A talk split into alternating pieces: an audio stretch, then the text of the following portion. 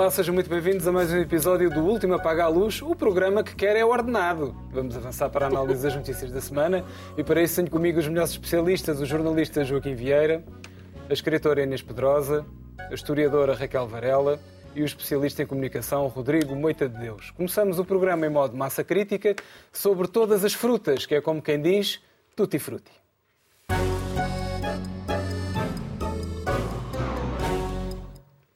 Foi sem dúvida um dos temas da semana, graças às revelações veiculadas pela TVI e pela CNN. Essas revelações relativas a relações entre PS e PSD no Conselho de Lisboa. Um caso que andará a ser investigado há anos e que não tem arguídos nem suspeitos ouvidos pelas autoridades, mas que lança suspeições sobre o grande centrão da política, enlameando o PSD de Lisboa e ministros do PS no ativo, como Fernando Medina, o titular da pasta das Finanças. Posto isto, pergunto Há algo de podre no reino das autarquias, sim ou não, Inês? E já agora, muito bem-vinda de volta. Muito obrigada, Pedro. E eu aproveito para agradecer aos, aos, nossos telespectadores que deram a perguntar se eu estava doente. De facto, estou doente. Estou com um câncer de mama. Não sei se posso vir sempre, se não, porque isso depende uh, da evolução da quimioterapia. Nos últimos tempos tive uma gripe em cima da quimioterapia, ainda tenho o restinho, mas já estou bem para estar aqui. E, e aproveito para dizer para, às mulheres que façam regularmente as mamografias, porque é muito importante uh, descobrir isto cedo, como foi o meu caso, para se tratar. E há, soube agora, perto de 7 mil mulheres em Portugal, todos os anos, a serem atingidas por esta doença. Portanto, tenham atenção. Voltando ao nosso, à nossa massa crítica. Ao nosso tutti frutti. Ao nosso tutti frutti, grande salada, de facto. Eu não sei se há um problema com as autarquias, porque disto que se passou nesta semana, já na semana passada, isto tem sido, ou não, ao longo desta semana, vários dias, e parece que ameaçam continuar, eh, esta grande salada, o que, eh, que afinal é uma investigação jornalística, começa por ser apresentado como uma investigação jornalística que ontem ouvi o jornalista na televisão dizer que era ipsis verbis o processo uh, do Ministério Público. E, portanto, o que parece-me que há um problema grave é com a nossa justiça. Já tenho dito aqui, mas agora é muito evidente, porque um processo com sete anos, em segredo de justiça, em que não há arguídos, uh, o que significa ser arguído, as pessoas acham que é uma coisa terrível, mas também é um direito de defesa. As pessoas, quando são arguídos, têm direito a defender-se. Estas pessoas não foram nunca contactadas, não foram ouvidas, o que é estranhíssimo, tanta suposição, tanta... há uma teoria conspirativa, várias, porque umas metem uh, avessas na Câmara, outras metem campos de rugby para crianças, outras metem...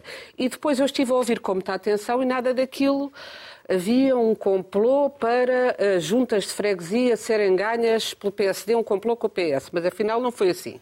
Havia um complô para uh, o campo de rugby ser feito por um amigo de um deputado do PSD, ou que também era deputado, mas afinal não foi assim.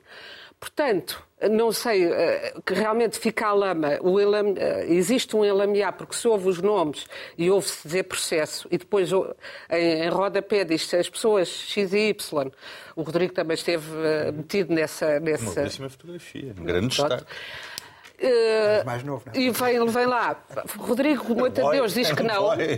Mas não é, isso não é um contraditório. Mas isto não é novo também. Porque eu própria já passei por isso, uh, também de abrirem um telejornal de, com uma acusação que depois, quando eu fui ilibada, não abriram nem fecharam o telejornal. Só que nem me chamaram dessa vez nem contraditório, no mesmo canal.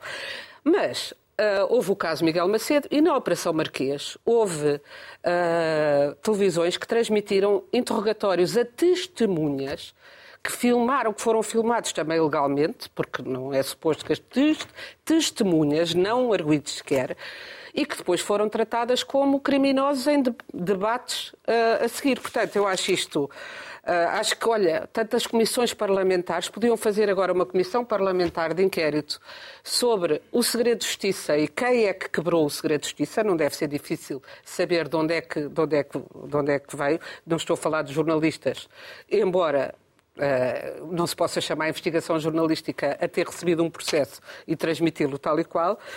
Uh, e, e, acho que, em última análise, o que isto parece servir é, um, é, parece servir uma agenda política, vem no meio uh, de uma agitação política já forte, e vamos falar de uma parte dela Sim. também a seguir, e parece servir é para uh, criar um desgosto com a política tradicional e com os partidos tradicionais que leva aonde? À extrema-direita, ao populismo e à raiva da extrema-direita. Raquel. Olá, boa noite. Bem-vinda, Inês. Obrigada. falta. Hum, bom, eu não vou falar deste caso porque não se sabe nada deste caso, nem do ponto de vista jurídico, nem do ponto de vista jornalístico. Do ponto de vista jurídico, como foi referido, não há praticamente nada, ou nada mesmo. Do ponto de vista jornalístico, não está lá nada, portanto, se é para eh, transcrever escutas e colocá-las num jornal, o chat GPT faz isso melhor. Isso não é jornalismo.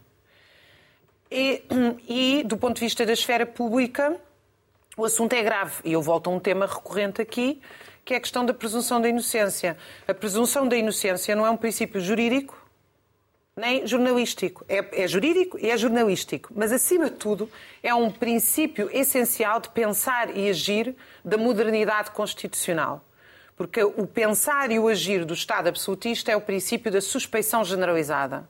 E o pensar e agir da modernidade constitucional burguesa é a, a, a, o direito basilar do indivíduo não ser considerado suspeito. É por isso que as pessoas não sabem, por pura ignorância, é, e quando eu digo ignorância, há uma culpa disto que tem a ver com os sistemas educativos e de esfera pública, ou seja, escola barra jornalismo, as pessoas não sabem que o princípio da presunção da inocência público, não só jurídico, não diz que a pessoa é culpada ou não, diz que a pessoa é inocente, porque a pessoa não está sob suspeita de ser culpada.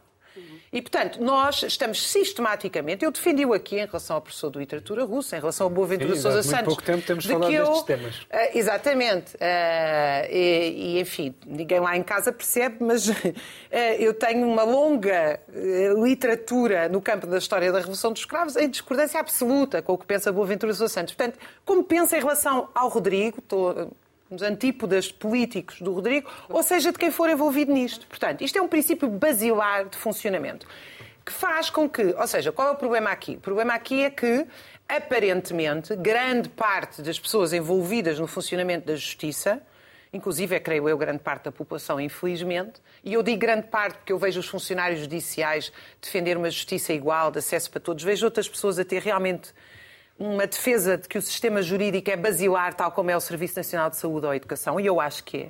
Mas há uma parte da população que desistiu, há uma parte das instituições que desistiram e disseram assim: isto não funciona a justiça, e atenção, não funciona esta justiça. Porque as empresas privadas com o Estado assinam, é bom que os portugueses lá em casa saibam, têm tribunais arbitrais próprios, onde ainda por cima as decisões não são públicas, como na Justiça. Portanto, há uma privatização em curso na Justiça Portugal há muito tempo, com julgados de paz, com tribunais arbitrais, etc. Isso é um outro assunto que vale a pena. Portanto, esta justiça é que não funciona, ou seja, a justiça para defender a coisa pública, a justiça para defender as pessoas, a justiça para nos defender da corrupção, etc., e para nos defender da difamação, etc., essa é que não funciona. Isso é que pode estar lá há 10, 15 anos. Eh, e, portanto, é evidentemente que nós temos que defender o funcionamento da justiça e isso passa por condições para quem trabalha na justiça. Agora, há uma nota que eu queria aqui deixar que tem a ver com a judicialização da política. E aí nós estamos a falar de outra coisa, que é, uh, parece-me a mim evidente, é sistémico, tem 200 anos, também faz parte da ordem burguesa portuguesa, que nós temos um Estado. Nós temos um capitalismo dependente do Estado, em que se generalizou, desde o século XIX, história velha, nós temos um funcionalismo dependente do Estado, nós temos negócios dependentes do Estado, com a concorrência do mercado mundial que se vive hoje em dia, de crise absoluta do capitalismo mundial, isso é, agrava-se muito mais, porque as empresas estão todas em concorrência aqui e lá fora. Generalizaram-se situações que hoje em dia já nem são consideradas corrupção, mas absolutamente legais, que é o Estado andar a financiar diretamente empresas privadas. E, portanto, nós temos aqui um problema que é sistémico quanto a mim, que é a quantidade de partidos, e não venha ao Chega a dizer que, faz, que não faz parte disto, porque nós estamos a falar dos partidos institucionais que, de uma maneira ou de outra, vivem sistematicamente numa rotação de cargos com o Estado. E isto não tem nenhum escrutínio, porque quando se passa a vida a falar mal dos funcionários públicos, eu tenho que fazer concursos de progressão de carreira, tudo o que eu faço é público e quanto a mim devia ser mais. Eu sou contra os concursos públicos de papel. As pessoas têm que ir lá e defender publicamente, de porta aberta, as suas, as suas progressões na carreira. Isso é o que eu defendo, que é como se faz no Brasil e devia-se fazer cá. Mas isso tudo é escrutinado. Os negócios privados, quer dizer, nós temos uma série de gente nos partidos, no PS e no PSD, que na verdade são duas aulas do mesmo partido, quanto a mim. Uh, nós temos sistematicamente estas duas aulas do mesmo partido a fazerem negócios com o Estado, não são funcionários públicos, mas fazem negócios com o Estado, em que ganham muito mais que os funcionários públicos e têm muito menos escrutínio que os funcionários públicos. Essa é a realidade. E isso vale a pena discutir neste caso, como vale a pena, neste, não a partir deste caso concreto, mas a partir desta relação umbilical entre público e privado, que obviamente, como eu digo, é um problema com 200 anos, é um problema que atinge o PS e o PSD, mas atinge estruturalmente a sociedade portuguesa. Nós nunca criámos uma intelectualidade crítica autónoma do Estado e do mercado. Isso não existe, por isso é que não há oposição, aliás. Nós nunca criámos nada parecido com o capitalismo que já esteve noutros países uma fase avançada de eh, invenções importantes, de desenvolvimento. Da... Nós nunca criámos isso. Nós temos uma coisa, nós vendemos o país, basicamente, e exportamos Devíamos ter um trabalho verdadeiramente independente. Pá, agora o capitalismo, deixa... como sabes, está todo em crise. Mas por acaso, agora, por é acaso, nos últimos 150 anos, por acaso, por acaso, no século XIX, o capitalismo tinha uma dimensão extraordinária de desenvolvimento face ao que foi o feudalismo. É evidente que tinha. E nós, neste momento, vivemos um período de decadência em que, aliás, as ideias basilares são sobre, são sobre decadência. Vamos dizer que estavas a elogiar o capitalismo no século XIX. É a nossa deixa, mais é a nossa 2023, não é? Não, só para, só a uma para, das peças de fruta deste Mas sabes porquê que eu falei? Mas sabes porquê que eu falei? Eu também acredito que o capitalismo é liberdade. Mas sabes porquê que eu falei do capitalismo? Porque eu acho um absoluto erro virem dizer que a corrupção é um problema só de indivíduos quando é um problema estrutural e sistémico. Vamos ao Rodrigo. Rodrigo. uma das alegadas peças de fruta deste eu, eu, eu, Rodrigo. É assim, uma, uma grande laranja. O, bom, como a TVI teve o, Por acaso até teve dupla graça, foi Sim. assim um trocadilho. É, como, como a TVI teve enfim, a honra de brindar com, com, uma, com a minha fotografia numa das, das, reportagens, eu sou suspeito para falar sobre o assunto e, portanto, sou mesmo suspeito para falar é, sobre é o assunto. Sou literalmente suspeito para falar sobre o assunto. Gostava só de dizer que estou muito indignado. Eh, é a única nota que vou deixar sobre o caso. Não vou aproveitar aqui este momento para fazer a minha defesa, porque, quer dizer, eu estava sempre à espera de uma reportagem daquelas, mas era sobre construir uma torre de 25 andares na Avenida Fontes Pereira de Mel e não por causa de um site de internet. É, é michuruca aquilo. Uh, nesse sentido. Podia ser assim uma coisa em grande, mas não, mas não foi assim. É o que se arranja. É o que se... Exato, exatamente, é o que se arranja. Eu, eu não sei se concordo muito com, com a teoria da, da Raquel, mas diria que há uma, há uma politização da justiça que é, que é permanente e, dura não sei quantos anos. Ah. Ou seja, há uma politização da justiça. já reparaste.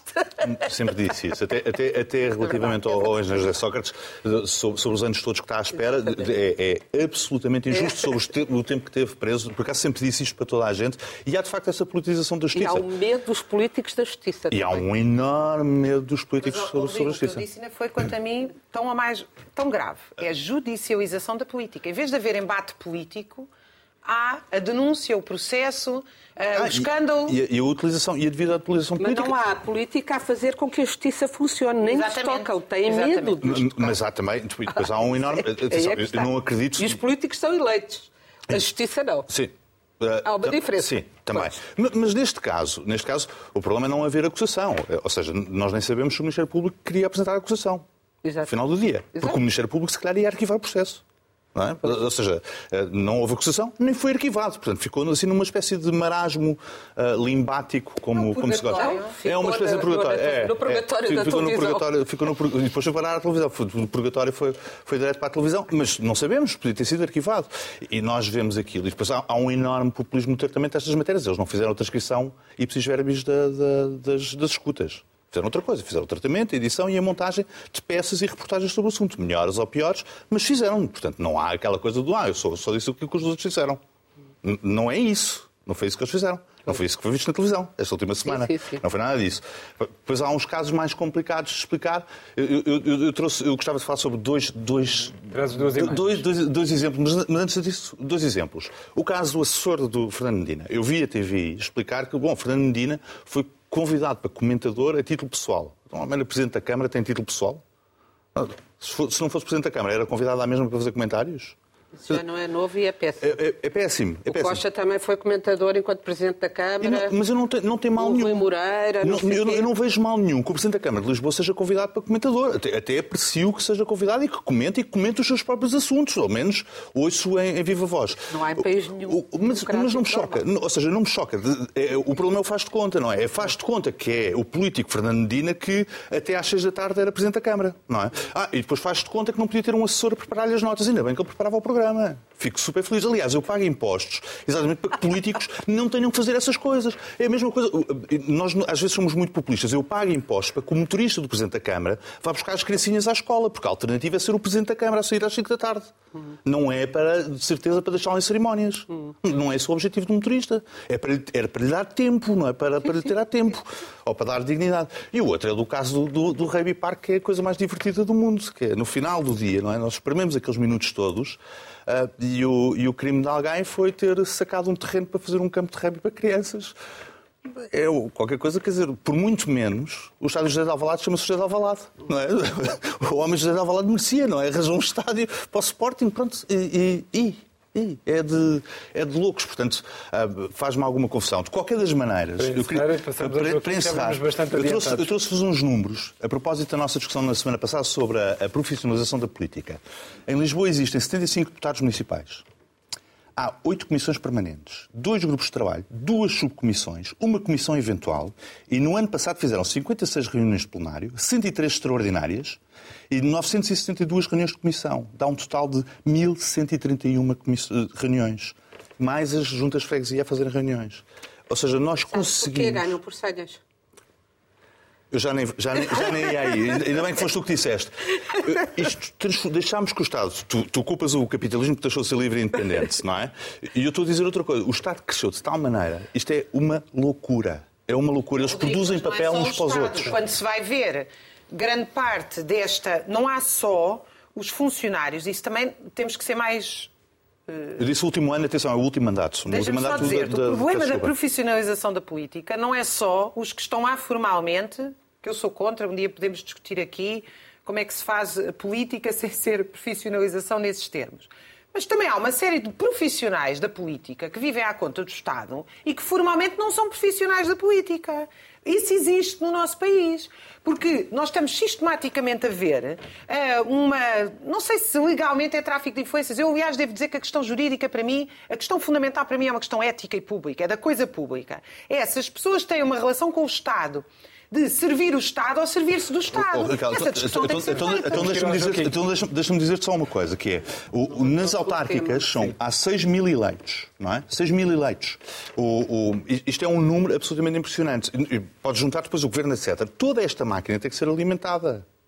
Com boa fé ou má fé, nem sequer vou discutir a, a- a fé. Estou a dizer, isto transforma, deixámos que isto se transformasse numa máquina de tal maneira que ela tem que ser alimentada. É, o- é os sites, é a campanha, é os folhetos, é o, é o, o, é o acesso. Quer dizer, tudo isto. Alimentada e paga pelos nossos impostos, já agora. não? Oh, oh, Joaquim, mas fomos nós que quisemos fazer assim. Alguns no tempo, nós achámos que os delegados às mesas de voto tinham que ser pagos. São 36 mil. 36 mil em cada eleições. Vamos ao Joaquim. Quem trabalha deve ser pago. Joaquim. Já estou a ouvir defender isso. Também. Ah, pronto. Eu- Eu acho que Não a presunção, o trabalho. princípio da presunção de inocência claramente é sagrado e está inscrito na Constituição e muito bem. Não impede que se fale dos casos que envolvem políticos antes deles serem condenados. A Operação Marquês, o exemplo em Port- em Portugal, com o José Sócrates, mas, por exemplo, os casos que envolvem Donald Trump. Não se vai deixar de falar dos casos de Donald Trump, apesar de ele ainda não ter sido incriminado.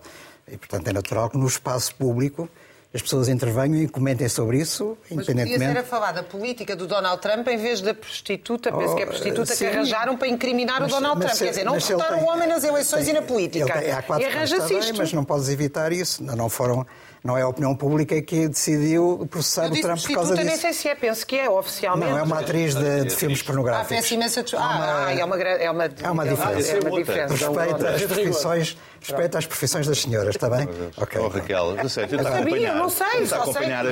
Só sei que isso é um caso. Desculpa, eu não, não quero mesmo sim, mas contrariar o que é que tu não é isso. achavas que não achavas Não, que se devia silenciar eu o acho, assunto? eu acho que é uma Não desistência da política não conseguir derrotar um Tá homem absolutamente asqueroso na política como é Donald Trump e ir buscar um casinho que nem sabemos se é verdadeiro ou não, vários para derrotá-lo. Vamos deixar o Washington Isso e não é voltar para as política. freguesias. Esse é o mais fraco, mas há vários casos. Há Há várias comércios. mulheres a queixarem-se da Sim, abuso Sim, da- eh, duvido sim, que- o, o segundo caso é eh, a agressão seja, sexual ou violação. Achas que isso também não se devia falar? Não, a questão não é uma questão de O homem Ele considera deve sobre as mulheres. A maneira como as mulheres devem ser Novas. Vamos tratadas. voltar às nossas freguesias. Eh, Eles próprios se põem a jeito, não é? Mas agora, há casos, há casos e casos. E se o Ministério Público abre uma investigação e abre muitas investigações, não quer dizer que leve a investigação até o fim. E esta é uma da- uma daquelas situações. De facto, a investigação podia não dar em nada. Com toda a informação que está recolhida nos autos, a verdade é que passaram sete anos, não só o Ministério Público não avançou com uma eh, acusação, como não ouviu nenhum desenvolvidos. E, portanto, isto demonstra, demonstra que há muitas debilidades nesta investigação. Eh, é legítimo que o Ministério Público tenha feito isto. Agora, eh, publicar, realmente trazer cá para fora, eh, se os jornalistas tiveram acesso à informação, aceito que possam tratá-la, mas depende da maneira como é tratada. Trazer cá para fora, como se, se as pessoas de facto já estivessem de alguma forma incriminadas por aquilo, parece-me que é tomar a nuvem por juno. Realmente não acontece. Quer dizer, nós olhamos para aqui, eh, e o Rodrigo já falou de algumas situações, não são casos de uma especial gravidade, se é que existe alguma gravidade. Pode haver muita ambiguidade, os telefones, a maneira como as pessoas falam umas com as outras, às vezes para se vulnerarem de conseguirem isto ou aquilo, por exemplo. eh, nunca. eh, as escutas que foram feitas não foram feitas a- às pessoas que estão no governo, Fernando Menina e, e o, o ministro eh, da, Duarte Cordeiro. da- o Duarte Cordeiro, sim, exatamente, do Ambiente. Ah, e, portanto, é apenas por indícios indiretos, referências. Ah, eu consegui dominar isto, eu consegui dominar aquilo. Portanto, tudo isto, de facto, é muito fraco como prova. E há aí uma, uma coisa que me espanta muito, é que ah, esta matéria toda, ah, resumida, o que é que isto pode dar? Pode dar motivo ou justificação para se fazer as escutas telefónicas. As escutas telefónicas judiciais autorizadas por um juiz só podem ser ordenadas no caso em que a moldura penal prevista para aquele, aquela suspeita de crime, não é crime, aquela suspeita de crime, seja superior a três anos de prisão efetiva. Eh, a não ser eh, algumas exceções, contrabando, tráfico de armas, eh, tráfico de droga, etc. Não vejo aqui, nestas situações todas, uma- algo que se pudesse dizer que a pessoa tem, deve ser condenada a mais de três anos. Andaram a, a pagar cotas de, de filiados do PSD e isso, quer toda a gente faz isso, não é? Nos, partidos, nos grandes partidos e se calhar nos pequenos também. Ah, nem sei se isso é ilegal. Ah, para já não é crime público. Ah, Nem sabia que se pagava cotas nesses partidos. Achava que eles viviam não, diretamente pagam do cotas Estado para poderem mesmo. participar em votações internas. É só para fazer Pagam conta. É Exatamente. conta. Não é um euro isso- por mês, ou o que é Não, que é é irrelevante. O único partido grande- onde as cotas têm história- alguma importância é no PCP. No meu não, no meu A grande história que, que circulava hoje era justamente que alguém tinha pago as cotas de, de 20, 30, 40, não sei o quê, poderem contradizendo votar. aquilo que o Rui Rui dizia, para eles poderem votar em eleições internas, ou votações internas. Mas isso, eh, se, se é alguma coisa que, que viola a lei, tem que ser o próprio PSD a queixar-se, a apresentar uma queixa à Justiça. Isso não, não aconteceu. Não se vai fazer escutas telefónicas por este motivo. De maneira que tudo isto me parece realmente excessivo. Eh, É claro que cria aqui, na bolha político-mediática, razão para se andar uma semana inteira a falar do assunto. Mas espremido, espremido, até agora não estou a ver que isto dê grande coisa e, portanto, o mais certo, mais certo, que, eh, provavelmente venha mesmo a ser arquivado, não sabemos. Agora, outra coisa já que eu queria dizer também é que o Ministério Público tem as costas largas, porque quando há uma fuga de informação eh, de um processo de violação de segredo de justiça, a tendência é para acusar sempre o Ministério Público. Eh, Eu duvido muitas vezes que o Ministério Público seja responsável, como neste caso, por exemplo. Tenho as maiores dúvidas. Há outras pessoas por cujas mãos passam estes processos, não é só o Ministério Público. Há juízes, há funcionários judiciais, em certas situações até há advogados, não, não terá sido o caso, porque as pessoas não tinham sido ainda ouvidas. Ah, e, portanto, estar de ânimo leve a acusar imediatamente o Ministério Público de ter causado esta fuga, esta violação dos direitos de justiça também parece precipitado. Muito bem. Vamos então para o nosso segundo tema e não vamos estar aqui a estragar a presunção de inocência do Ministério Público. Vamos então ao nosso extra com o tema, o alegadamente tema principal da semana.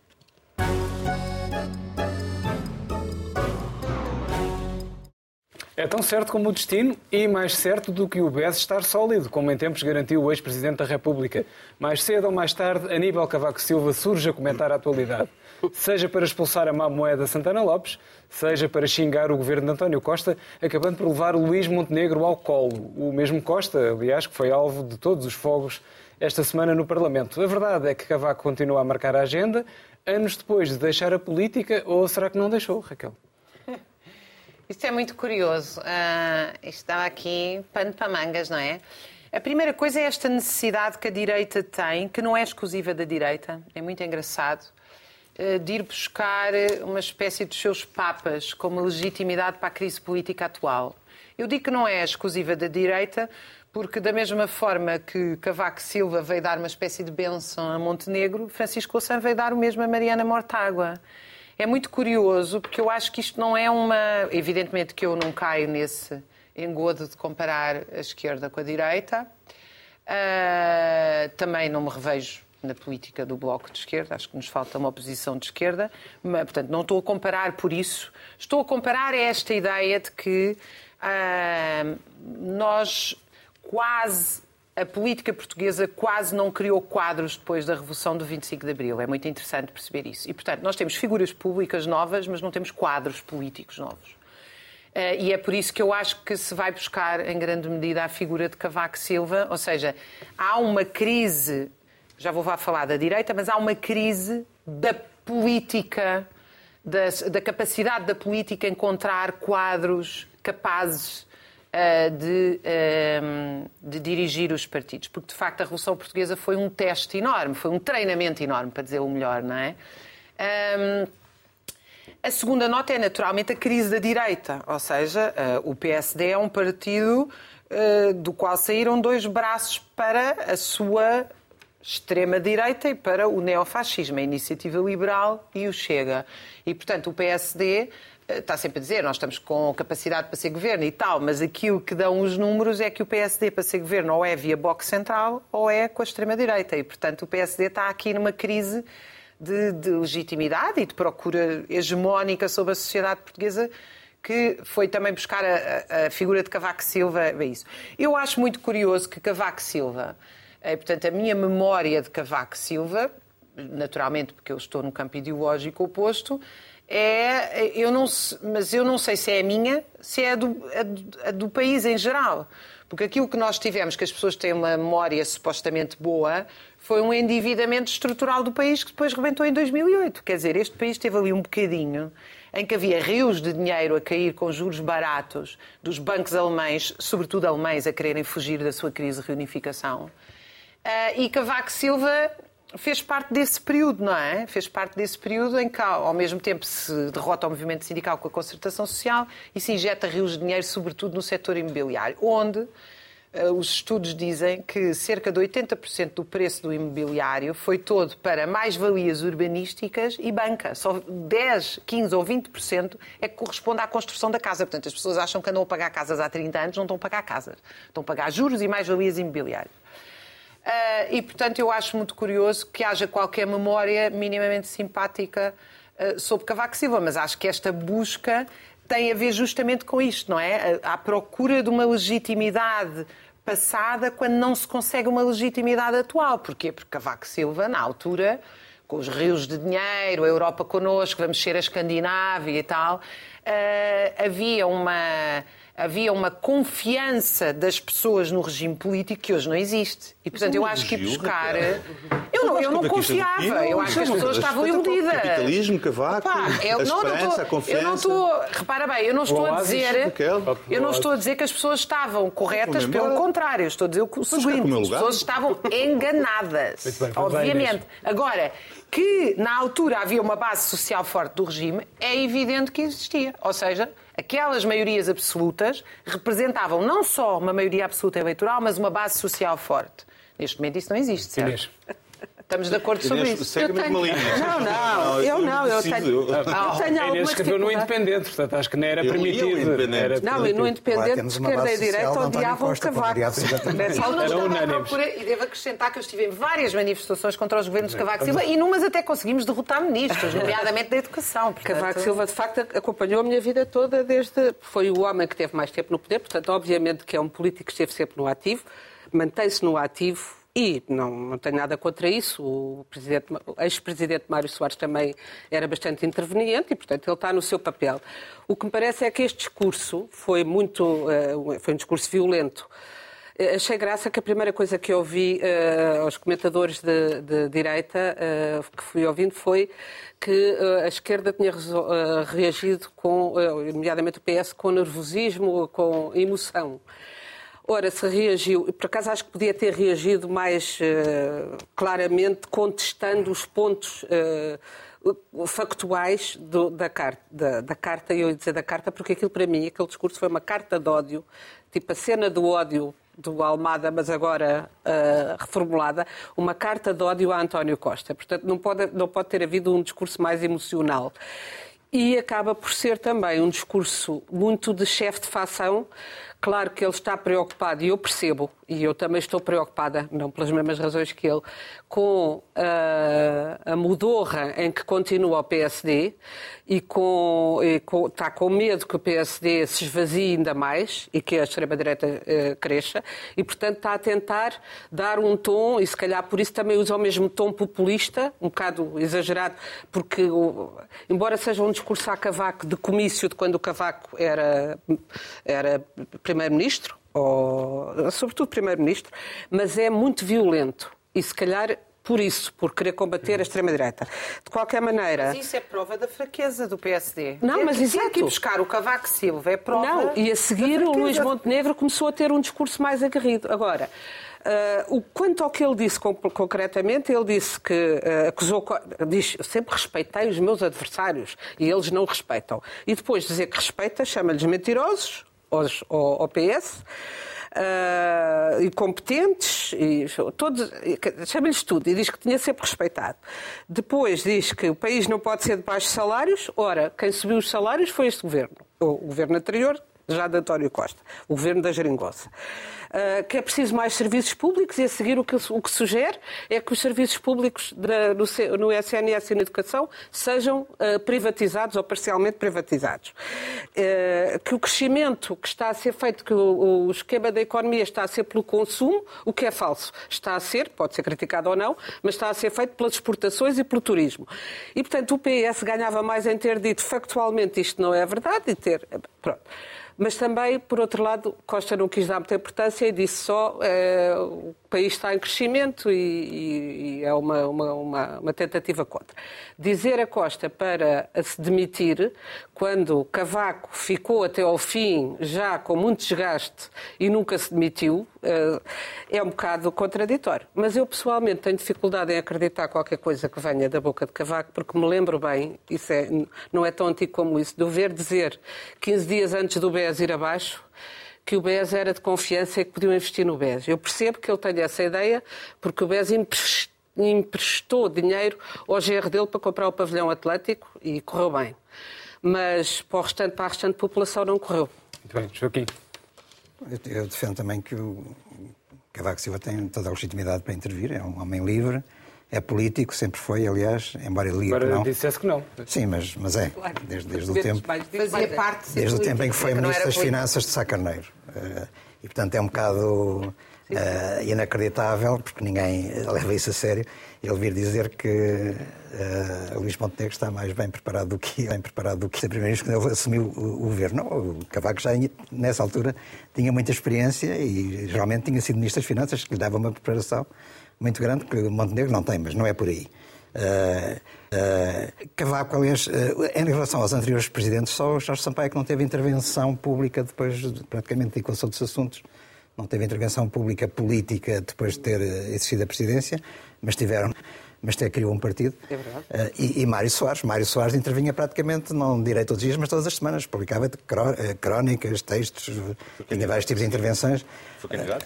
Foi candidato. Encontros na Aula Magna. E sobretudo os dois encontros na Aula Magna contra o governo Passos Coelho, em que ele manifesto disse, disse, manifesto, disse que na Aula Magna que, que o governo Passos Coelho não é legítimo e que devia ser demitido pelo Presidente, que era o Presidente na altura, Cavaco Silva. Se bem que ele disse bem de, de Passos Coelho antes de Passos Coelho Sim, exatamente, mas nessa altura exatamente. já não. E que, e que deviam ser convocadas eleições antecipadas. Não é muito diferente daquilo que Cavaco Silva vem dizer agora, portanto há um certo paralelismo. Uh, aliás, na aula magna, uh, Mário Soares, de certa forma, até antecipa a geringonça e, portanto, tem digamos assim, um efeito prático político, até do ponto de vista histórico, em relação à que viria, a ser a evolução política depois. Um, simplesmente há de facto um exagero. Cavaco reserva muito mais as suas, as suas intervenções e, portanto, quando ele faz uma intervenção, fala, quer fazê-la com estrondo. É um texto aqui, são coisas largadas muito cirurgicamente, quando ele acha que há alguma coisa que está mal, que, contra Santana Lopes, essa história da má moeda, uh, que toda a gente recorda, por exemplo. Uh, e, de facto, quando, como ele intervém pouco, quando intervém, há sempre uma grande expectativa, portanto, criou-se, tinha-se tinha criado já uma expectativa sobre o que ele ia dizer, uh, e, sobretudo, os seus apoiantes estão sequiosos pelas palavras de Cavaco Silva, porque, de facto, pode ser um fator de intervenção política muito importante para eles próprios, para reforçar a sua posição. E toda, a seguir toda a gente falou, de facto, aquilo que Cavaco Silva, aquele, realmente o discurso pode ser pertinente, porque também é verdade que o governo eh, de maioria absoluta de António Costa se tem posto a jeito e, portanto, como aliás o próprio Costa disse numa entrevista há pouco tempo, que o governo pôs a jeito. E realmente o governo tem-se posto a jeito porque este ano e de maioria absoluta tem sido absolutamente desastroso uh, e tem desperdiçado muitas oportunidades políticas, concretamente de fazer, já de ter coesão, de avançar com reformas e de ter, assegurar a estabilidade. Nada disso existe. Uh, e, portanto, naturalmente, Cavaco aproveitou, só que uh, foi pela hipérbole, e como é típico também do discurso dele. está a crescer, nunca houve Calma, tanto plano emprego, está bem, está como é que tu uh, justificas isso? Não, quer dizer, está a crescer por seu, por seu, próprio mérito natural, nem é sequer é muito... Cresce na Europa. Não significa que as pessoas têm salários mais altos, que não têm, os salários estão a cair. Espera aí, deixa-me deixa deixa acabar a minha intervenção, senão nunca mais saímos daqui. e, portanto, há de facto um, um excesso mas uh, Cavaco aproveitou as debilidades do, do, governo atual. Agora, aquela, aquele apelo à, à admissão de, de, António Costa é uma coisa que realmente não faz muito sentido. Simplesmente foi o pretexto para andarmos dois ou três dias, um fim de semana e pouco mais, com as palavras de Cavaco na boca, sobretudo a, a direita aproveitou, o PSD. Não sei se era para pôr em causa Luís Montenegro, porque de facto parece que há um déficit da oposição da parte da, do PSD e é preciso recorrer a pesos pesados como Cavaco Silva e buscar ao banco de suplentes para, de facto, reforçar a posição do PSD. Não sei se reforça muito, porque realmente, uh, para uh, retomar aquilo que a Inês disse, uh, Cavaco teve um bocado de azar, claramente a economia está, está a funcionar. Uh, nós tivemos os números agora publicados, até ao nível da União Europeia tivemos a maior expansão ao, ao nível da, da, da comunidade da União, uh, pelo menos o ano de 2023 vai ser um ano bom do ponto de vista económico. E, portanto, perante isto, e, Cavaco é um economista e sabe, não há muito a dizer. Portanto, hoje passaram, ainda não passaram oito dias, uma semana sobre a intervenção de Cavaco e já toda a gente se esqueceu um bocado de. Quer dizer, isto é, um, era, é água que caiu em cima da areia e se dissipou. Portanto, as palavras dele já são um bocado longínquas. E já houve, entretanto, uh, o debate parlamentar uh, na quarta-feira. E aí talvez a situação até pode ser mais complicada ou confrangedora para António Costa, porque António Costa, durante o debate, eh, esquivou-se a responder a certas questões, como a questão de se tinha havido entre João Galamba e o ministro da, e, e, o secretário de Estado do, adjunto do, eh, de António Costa, se tinha havido uma conversa sobre a intervenção do SIS. De facto, ele foi interrogado, foi confrontado por várias intervenções de várias uh, direções diferentes. Eh, sobre de facto isso tinha acontecido e, e António Costa não quis falar, não quis responder, ostensivamente não quis responder aos deputados. Eu acho que isto, eh, sinceramente, enfraquece mais a posição do Primeiro-Ministro do que as palavras todas juntas eh, de Cavaco que passaram rapidamente. Muito bem, Rodrigo. Quer dizer, eu nem sei por onde é que é de começar, porque o, o, nós, normalmente, nós normalmente criticamos sempre, as, ou pelo menos eu, as habilidades, a esquiva, uh, foi muito habilidoso no debate um, e, e, e, criticamos aquela ideia das, dos placebos da semântica, não é? Aquela coisa do faltou à verdade, uh, não, não respondi porque não perguntaram, destes placebos. E Aníbal Cavaco Silva nisso foi, quer dizer, mais direto é impossível chamar aquilo populismo, quer dizer, Aquilo é o que é. é, o que é curioso de, uma pessoa que, de facto, vivia, fez política, ah, fez muita política noutro tempo e, portanto, não tem, ah, não tem a pressão que os políticos hoje em dia têm para recorrer a estes placebos semânticos e para os jogos de palavras e, portanto, foi, foi Cavaco Silva. Eu não, ah, mas eu discordo do Joaquim. Violento. Não, aquilo, tu, eu, eu, gostei, eu gostei daquilo que tu disseste. Era, era, um discurso dele como Primeiro-Ministro. Ou, ou, que teria uma feito como Primeiro-Ministro. Sim, sim, igual. E nisso ele ah, não mudou. Nisso ele não mudou. E uma carta para o Primeiro-Ministro. Sim, sim, atual. sim, sim, sim. Mas, como, mas assumir. O líder da oposição como Primeiro-Ministro. Se tu, se tu quiseres, sim, se tu, se tu quiseres. Ou seja, mas até eu achei, até eu achei muito livre. É um discurso de um homem livre, não é? Está-se nas tintas, não quer saber. Não, toma lá disto. Não, digo aquilo que estou a pensar. E disso até é uma coisa, uma, uma vantagem. Mas, não concordo com o Joaquim que, que, o discurso não tenha tido consequências. Eu queria dar em primeira mão, porque toda a gente viu as imagens, mas ninguém percebeu, em primeira mão a notícia de que o Sr. Presidente da República já decidiu que não vai dissolver o governo e que vai deixar o Dr. António Costa a grelhar. Disse-o na, na Feira do Livro, quando anunciou para julho, julho, o Conselho de Estado. Portanto, e, quando, e, e quando disse que havia é para, um Só para saber, exato, exato. só para saber. Só, eu vou ouvir, não é para decidir nada. Aliás, ele disse isso três vezes, porque não vai haver dissolução. E, portanto, o primeiro... O, Também mandou uma indireta ao, ao Cavaco, entretanto, e, dizendo... Mais direta é impossível, que é, eu não vou admiti-los, vou marcar o Conselho de Estado para julho, que é depois da Comissão ah, da sim. TAP, não é? Depois da Comissão da TAP, quando o caso da TAP morrer, agora vamos falar sobre isso em julho. Mas já não dá para admitir ninguém, não dá para dissolver ninguém.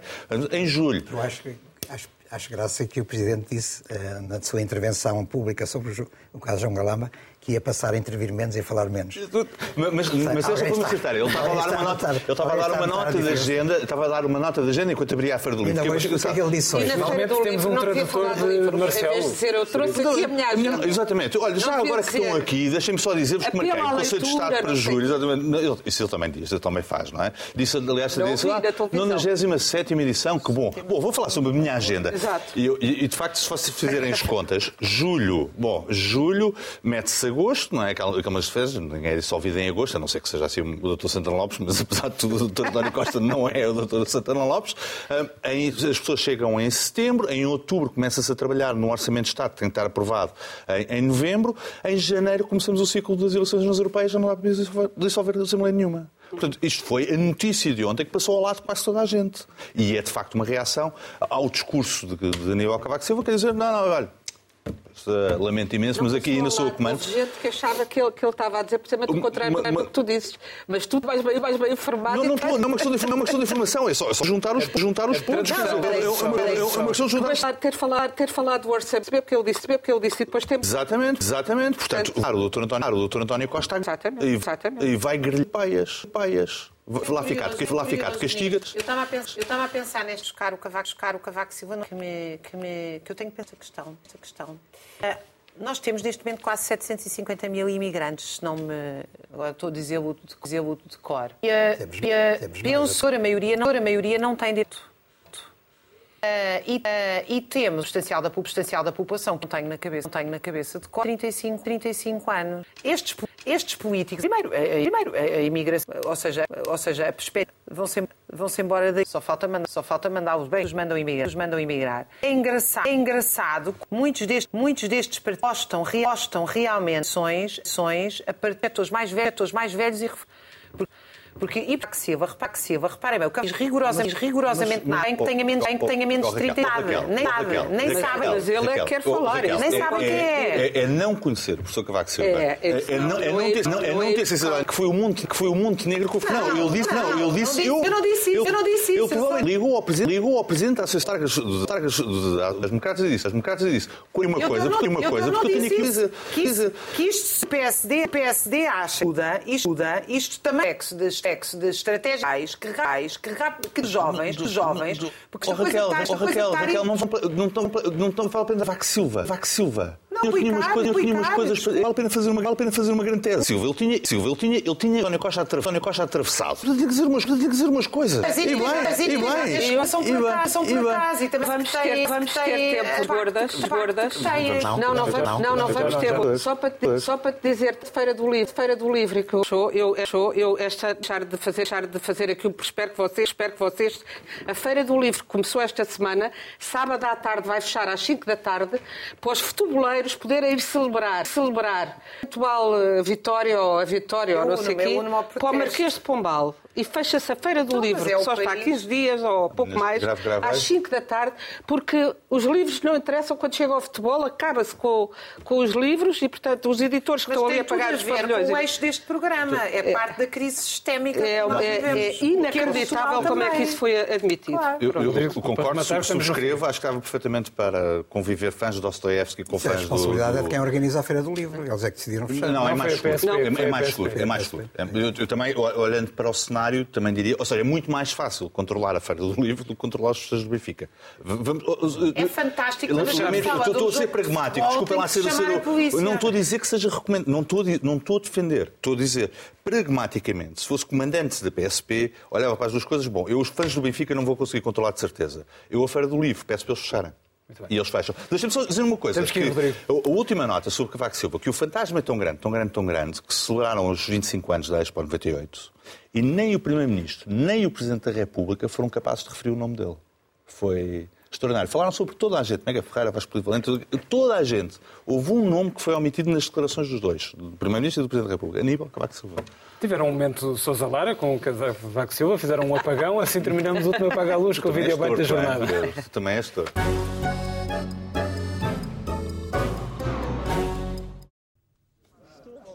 Cavaco Silva e o seu futuro político, uma dúvida que a oposição quer ver esclarecida de uma vez por todas. Para os socialistas, o silêncio do primeiro-ministro é intolerável e tem graves custos para o país. porque não há nenhum país que se permita o luxo ou o absurdo de um governo que não sabe se é ou não é governo, porque o chefe do governo decidiu que ainda não decidiu qual é o seu futuro político no seio do próprio governo. Jaime Gama, em 1995, no tempo em que se pedia a Cavaco que falasse. Imagine-se, despedimos com a amizade, até para a semana.